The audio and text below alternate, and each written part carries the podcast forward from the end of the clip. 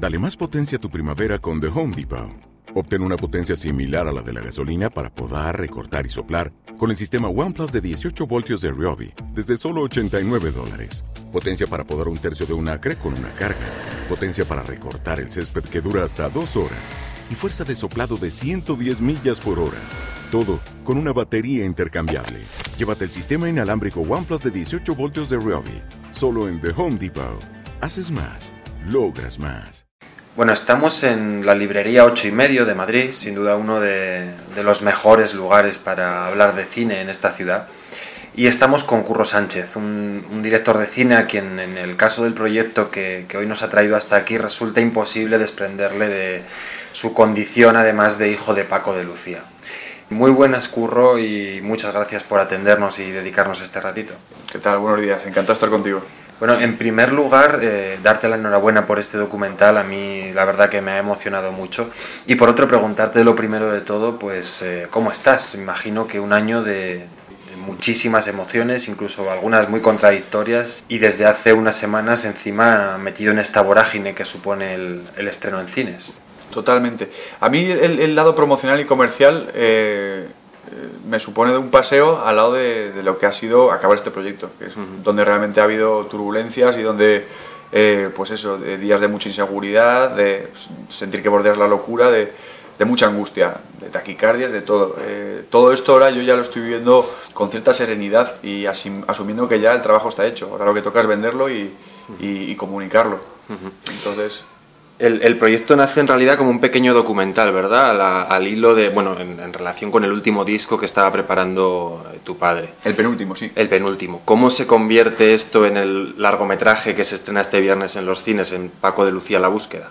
Pues eh, para cuando terminé ese mini documental vi que había quedado ahí cosas que se iban a un disco duro y ese disco duro se iba a un cajón oscuro y que nunca más iba a ver la luz. Y era material tan bonito y tan fascinante que a mí me daba mucha rabia el hecho de que se quedase ahí. Cuando por primera vez cojo la guitarra, que fue en una clase que le estaba dando mi, padre a mi hermano Antonio. Yo estaba sentado ahí viéndolo, le estaba mi padre enseñando algo que para mí era muy fácil.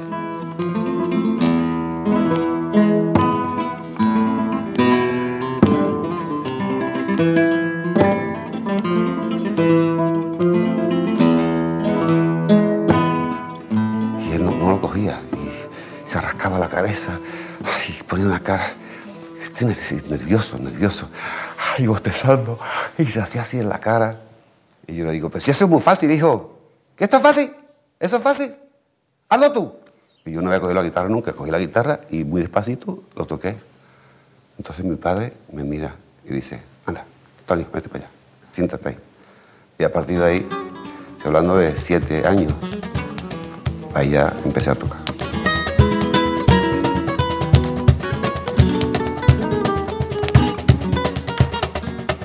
Ese germen lo que me hizo es pensarme si podía hacer algo novedoso acerca de Paco Lucía que no se hubiese hecho ya porque se habían hecho dos documentales anteriormente. Y cuando empecé a pensar si a mí como espectador me faltaba algo por ver, eh, me di cuenta que sí, que habían cosas interesantísimas acerca de la figura de Paco que no se habían contado nunca y que era necesario contarlas. Y eso fue el motor que inició todo. Previo paso de convencer a tu padre, claro. Totalmente, y, ya te digo que fue difícil porque mi padre al principio decía, eh, el niño está en chufla, ¿qué quiere contar ahora? Ya está todo contado. Empezaba el niño para arriba y para abajo con el documental. Y ya pues poco a poco le empecé a contar cosas, le, le, le, le, plante... le tuve que seducir de algún modo, le tuve que plantear cuestiones que a él le, estimulasen. Y le di por ahí dos claves que le gustaron y a partir de ahí iniciamos todo. Y al mm. principio pues eh, estábamos un poco cortados los dos, no sabíamos bien cómo tomar este proyecto y poco a poco fuimos entrando en un proceso ya más íntimo en el que la historia al final acabó siendo de, todos. Mi padre es un codirector de, todo esto. Claro, ese, entiendo que era uno de los grandes retos, ¿no? Porque, como dices, ya había documentales en, en, esa línea. Pero igual que Paco de Lucía no era simplemente un tío que tocaba la guitarra estupendamente bien, eh, tu película no podía ser simplemente un recorrido cronológico más por su biografía. Ahí, ahí entiendo que estaba el reto y supongo que, que tú eso lo tenías muy claro, que tenías muy claro eh, qué podías ofrecer y qué, querías aportar, ¿no? ¿Qué aporta tu manera de contar su historia que no hayamos visto antes? Para empezar, conecta con el lado más universal de Paco. Es decir, hasta entonces habían hecho documentales en los que los entrevistados eran eh, gente del entorno artístico de Paco, familiares, pero la gente del entorno artístico en su gran mayoría no dejaban de ser flamencos. Eso ya estaba contado, ya tenías a cinco guitarristas, de los mejores guitarristas de España hablando sobre Paco Lucía, guitarristas flamencos. Pero no tenías a un Carlos Santana o a un Joe McLaughlin eh, expresando lo que sentían por un músico que ya había rebasado sus fronteras musicales y se había saltado a sus géneros y, había, eh, y se había entendido artísticamente con ellos. El, el, hecho de tener a esa gente conversando eh, delante de la cámara y hablando sobre Paco Lucía, alguien que para nosotros es tan, tan nuestro, pero que a la vez es ya tan universal, que ha, que ha saltado tantas fronteras, me parecía fascinante. Yo decía, jo, me encantaría ver en un cine a, a Chick Corea diciendo qué piensa él de, de Paco Lucía y de, y de su de, qué, qué, es lo que le hace especial. Y por ese lado ya tenía un, banderín de enganche que me interesaba para la historia. Luego tenía por otro lado el plasmar con imágenes ese lado tan eh, íntimo de Paco, tan introspectivo. Eh, él siempre ha hablado de la neurosis de la creación, de sus fantasmas, de, de lo que se sufre creando. Uh -huh. y, y, nunca se ha trasladado a sus imágenes, el, el, poder acceder ahí, a esa cueva suya, y estar con él eh, medio en penumbra, componiendo, y, y él neurótico eh, comiéndose el tarro, me parecía que si pudiésemos trasladar esas imágenes podría ser algo muy poderoso y muy fascinante. Mm. Y por otro lado teníamos la, el acceso a Paco para que nos contase su, su, biografía de una manera muy cercana, muy íntima. El, la sensación que, que se transmite y que mucha gente nos ha dicho del documental es que Paco parece como que le conoces de... A los cinco minutos de estar viendo la peli, como que le conozcas de siempre, como que estás con un amigo tomándote una caña y te está contando su vida. Absolutamente. La verdad es que participo de esa sensación, ¿no? Que que resulta fascinante y que supongo que es una de las claves para entender eh, su grandeza, su dimensión y por qué a través de, de, bueno, pues de un arte quizás no tan popular fue capaz de llegar a tantísima, tantísima gente. ¿no? Y eso que, que, también le oí en una entrevista eh, decir que, que, a pesar de llenar teatros y salas por todo el mundo, para quien en realidad componía y tocaba era para, para aquellos guitarristas flamencos o para aquellos pocos músicos en el mundo eh, que eran verdaderamente capaces de, de, de apreciar lo que había detrás de su música. Pasa también con el documental, eh, al público en general se nos van a escapar cositas que solo los más cercanos podéis apreciar. Hombre, es que hay siempre matices, ya sea una mirada o una sonrisa de WhatsApp, que igual se te, o sea, dices, vale, ahora ha hecho esa sonrisa porque se ha, se ha acordado de esto. Y eso es, queda entre tu padre y tú.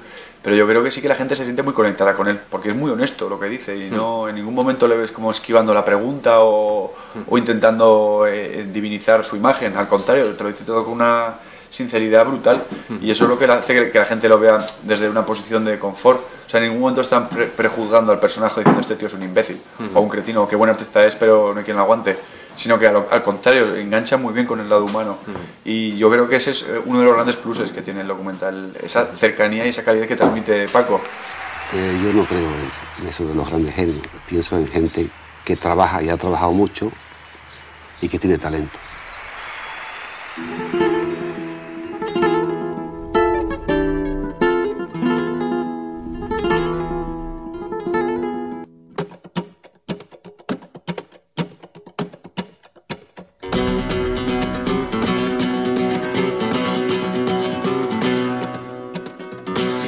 Hablas de la mirada. A mí creo que lo que más me impresionó del documental es la mirada de Paco de Lucía. Una mirada que siempre va como hacia adentro. De hecho, hay un momento en el que dice que podrías estar hablando con él. Te estaba diciendo que sí o estaba... Pero él estaba permanentemente a lo suyo, ¿no? Mirando hacia adentro. Sin embargo, hay unos pocos instantes durante el documental en que esa mirada sale absolutamente hacia afuera, en la que parece olvidarse de sí mismo por unos instantes para realmente poderse permitir a sí mismo disfrutar de lo que estaba viendo cuando oye cantar a, a Camarón. Totalmente. Él, podía tener un entusiasmo infantil brutal que pues, la gente nos volvemos escépticos eh, con, la edad y cada vez nos cuesta más conectar con momentos de, de auténtica felicidad. Cada vez cuesta más perseguir esa sensación. Y él le costaba mucho, pero cuando conectaba con esa sensación de felicidad, eh, la vivía con una intensidad eh, difícil de describir. En concreto, cuando descubrió a Camarón, imagínate lo que ha supuesto Camarón en la vida de Paco y Paco en la vida de Camarón, el encontrar esa voz y, y, y, de repente la de puertas que se le abrirían en un instante y de decir, bueno, es que ante qué estoy ahora mismo, es que esto es brutal, eh, lo, lo, que podemos hacer juntos, porque mi padre era un gran aficionado al cante y es un cantador frustrado, él habría querido ser cantador, lo que pasa es que era muy tímido y entonces escondió detrás de una guitarra, pero el hecho de tener ahí a, a Camarón delante suya y, y el, el, mero hecho de plantearse lo que podían empezar a hacer juntos a partir de ese momento es indescriptible y esa sensación de entusiasmo es una sensación que le salía cada vez con menos frecuencia y en destellos muy fuertes, pero que cuando, cuando salía cegaba a todos los que estamos a su alrededor. Para ser tímido tuvo que lidiar con un éxito, bueno, pues, pues planetario, ¿no? el, el germen o un poco el punto de inflexión fue entre dos aguas, que la verdad es que es un título bastante adecuado al momento que él estaba viviendo, ¿no? Este, eh, eh, esta búsqueda constante por ir más allá, por hacer las cosas distintas, por, por, por encontrar nuevas maneras, ¿no? Eh, lo que le suponía a la vez alejarse del flamenco clásico con lo que eso le suponía a él de, sensación a lo mejor de traición, de incomodidad o de, o de, sufrimiento, ¿no? ¿Se liberó en algún momento de, de aquello? Llegó ya un punto en su madurez artística en la que había una especie de consenso. O sea, que Paco Lucía ya era un genio flamenco, era como un dogma de fe para todos. Aún así, siempre subterráneamente él tenía la paranoia que seguía, se seguía cuchicheando, comentando de, pues a mí Paco Lucía me parecerá muy bueno, pero lo que ha hecho con el guitar trío me parece un espanto. O otros que dijesen que, bueno, que, que sí, que muy bien que tocase el concepto Aranjuez o interpretase a Falla desde las claves del flamenco, pero que quién era él para hacer eso, que él tenía que tocar por derecho flamenco, que es lo que debía hacer como dicen los flamencos, tocar por derecho. Por derecho, muy, muy gaditano esto. Sí, exacto. Entonces, eso siempre existió ahí, pero ya eran susurros. Ya no era un bloque antagónico que iba a por todas. Ya eran susurrillos que, iba, tenía él alrededor. Tenía como miedo de salirme de, de lo convencional, porque el flamenco es mi mundo, y salirme me daba terror. Una de las cosas que aporta el documental también es una serie de material de archivo muy, muy, muy importante. Eh, hablando de sufrimiento, el momento en el que da ese salto a la televisión, ese momento el loco de la colina, sí, y ese momento un poco Valerio Lazarov con dos señoritas muy pizpiretas a su lado, al lado de un señor muy serio con una guitarra, presentándole de una manera muy televisiva. Yo no sé si sufrió más en ese momento que, que con todo esto que estábamos hablando del... eso ¿Qué estaría pensando él en ese momento? Soy un chufla y todos los que están a mi alrededor son unos chuflas. ¿Qué, hago aquí? Estoy haciendo el ridículo. ¿Qué peinado me han puesto? Me, han maquillado más que a, las propias veces que tengo a mi alrededor. Me quiero ir corriendo de aquí. Se le ve, o sea, una imagen vale más que mil palabras. Yo creo que esa imagen en la que él está sudando, descolocadísimo, mirando a su izquierda y a su derecha mientras cantan el Entre dos aguas, con una letra que se inventan, eh, define perfectamente la sensación de incomodidad que tenía mi padre ahí nada que ver, claro, con el ámbito privado, ¿no? En, estos cuatro años de seguimiento has asistido a, muchos momentos íntimos y también muchos de sus conciertos, pero desde pequeñito has vivido además en, primera fila ambas facetas juntas. ¿Cómo eran esas sobremesas, esos cumpleaños, esas nocheviejas en, en casa de los Sánchez Varela? Pues yo me da mucha rabia porque de pequeño yo pasaba un poco todo el tema. O sea, me gustaba mucho, disfrutaba, me sentía en familia y arropado pero como yo no era muy aficionado al flamenco, pues como que estaba un rato, pero luego me iba por ahí a hacer mis cosas o me subía a jugar a PlayStation o lo que fuese. Pero ahora reviviéndolo de adulto me da auténtica rabia el no poder haber estado absorbiendo cada segundo de ahí porque ahí es donde mi padre realmente era feliz. Y ahora que le he analizado yo como profesional en los materiales de archivo que me han ido llegando, digitalizando VHS familiares, veo eh, lo bonito que era todo eso y el lo perdido me parece casi un crimen. Pero bueno, entiendo que eres un chaval y que estás a tus cosas y que igual no le das valor a eso en ese momento. La rumba nació en unos estudios de grabación. Yo tenía que hacer un disco porque la casa de discos me exigía que, que había que grabar ya porque, porque el público pedía un nuevo disco. Entonces yo no tenía temas para grabar. Y allí mismo en, en los estudios llamé a un bajo y a un bongo e improvisé sobre tres tonos la rumbita esta de Entre dos aguas. Ese tema está totalmente improvisado en el disco. Es la primera vez en mi carrera como músico y en el flamenco que se improvisa a la manera que lo hacen los músicos de, del jazz. Eso fue un paso importante en mi carrera como guitarrista.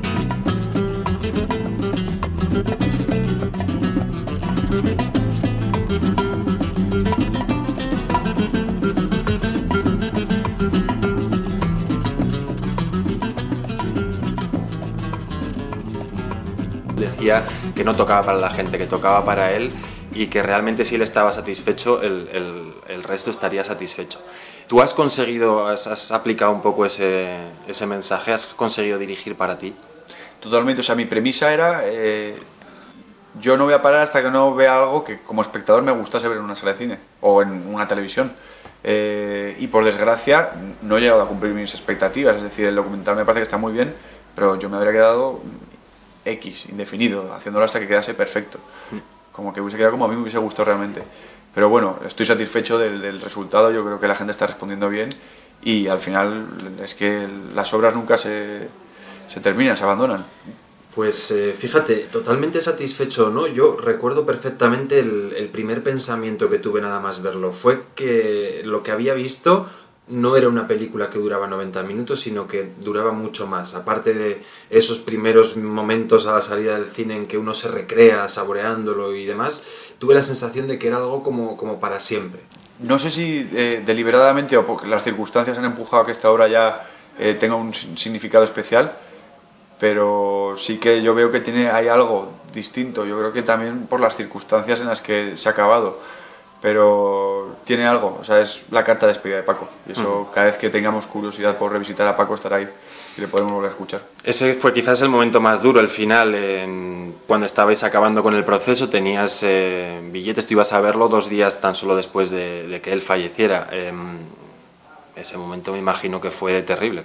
Claro, o sea, ya desdeñando el plano profesional, es decir, lo último era el documental. Primero es asimilar que tu padre acaba de fallecer, que te levanten a las 4 de la madrugada y tu madre con la cara desencajada te diga que tu padre ha fallecido. ¿Cómo, cómo asimilas eso? Y al día siguiente, todo el surrealismo de repatriar el cuerpo, todo lo que implica algo tan brutalmente duro.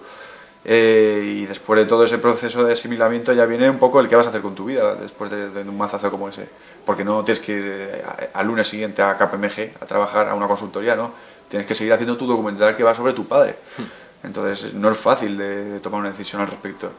Pero yo personalmente a los 11 días, ya lo he dicho muchas veces, estaba de nuevo encerrado editando el documental eh, por un impulso natural que no sé de dónde provenía. Me imagino que de la necesidad de seguir con él, porque realmente sigues con él. Ves el documental y está lleno de vida, lleno de alegría, como cuenta todo. Entonces para mí era un poco un placebo, un, estar ahí en una situación de confort en la que no tenía que asimilar el duelo que viene después de desaparecer a un ser querido, sobre todo tu padre.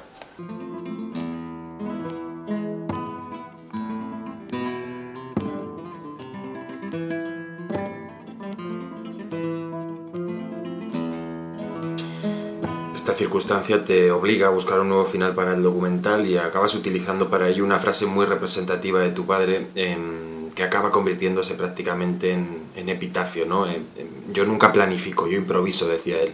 Y tú lo completas eh, diciendo que tan así fue que hasta, que hasta para morir se improvisó, ¿no? Eh, ahí introduces una serie de imágenes, de recuerdos en las que vemos el, el- homenaje del hijo más que del director. Ahí es donde nos permites asomarnos de verdad y más abiertamente a esa energía, a esa humanidad, a esa fuerza, a esa alegría vital que tenía Paco más allá de, su biografía, ¿no?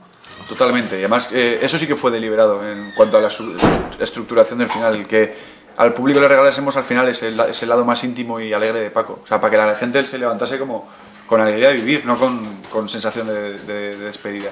Al contrario, decir, joder, qué, qué bonito esto que acabo de vivir, y que se fuesen contentos a casa y emocionados.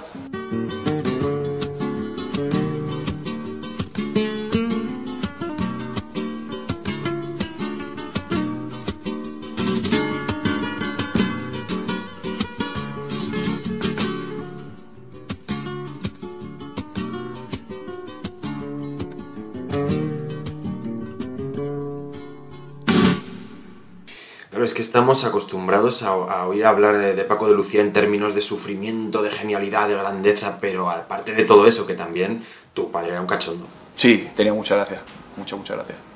Eh, hay una anécdota que he leído por ahí eh, cuando le confundieron con Kung Fu, con David Carradine, ¿Es- es- ¿eso es cierto? To- to- Totalmente. Constantemente le estaban confundiendo en los aeropuertos, en el extranjero, la gente de Asia y tal, con David Carradine, y él firmaba como David Carradine, y les daba eso firmado, y la gente, encantado, encantado, y se iban.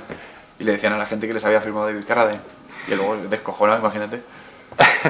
O, cualquier otro artista diría, no, no, no, no, no, yo soy Paco Lucía, perdón, me ha ofendido, váyase por ahí. Era al contrario, seguía el rollo. Enorme. Bueno, Curro, eh, se nos quedan un montón de preguntas en el tintero, pero se acaba el tiempo, así que, que te hago la última. ¿Qué opinaría Paco de Lucía, qué opinaría tu padre del ritmo del documental? Eh, no está mal, hijo, no está mal, pero la música hay que darle una vuelta.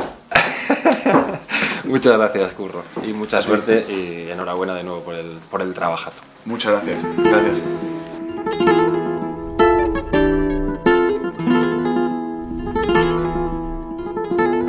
Yo nunca planifico, improviso.